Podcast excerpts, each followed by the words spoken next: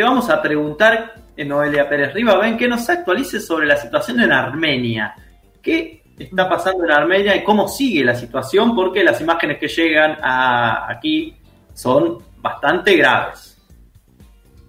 Sí, eh, permitime que te corrija, no es Con el pueblo armenio, verdad. Con el pueblo armenio, vamos a decir, sí, sí.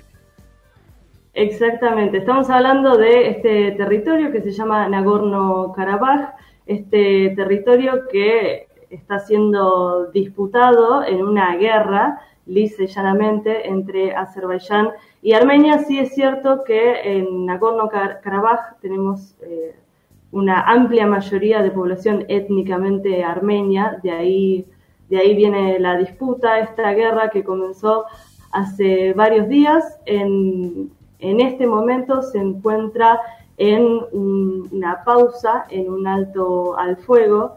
En el día de ayer, los ministros, los cancilleres Lavrov por parte de Rusia, Natsakanyan por parte de Armenia, si hace falta aclararlo con ese apellido, y uh, Bayramov uh, por parte de, de, Azerbaiyán.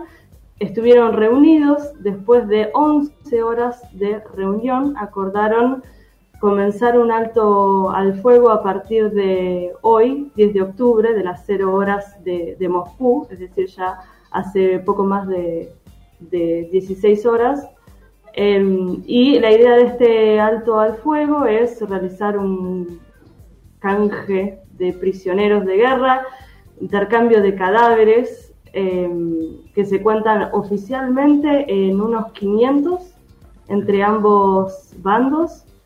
Eh, y lo cierto es que este alto al fuego no, no tiene fecha de caducidad, no se sabe cuánto va a durar pero Azerbaiyán sigue manteniendo la posición de que hasta que Armenia no se retire de Nagorno-Karabaj, perdón, ellos no van a cesar la violencia. Con lo cual puede ser que sigamos con este tema por bastante más tiempo del que desearíamos. Escuchamos a Noelia Pérez Ribabén actualizando sobre la situación entre Azerbaiyán y Armenia en lo que llama guerra, ¿eh? nada de conflicto armado, disputa, una guerra directamente abierta, así que estaremos atentos a este tema.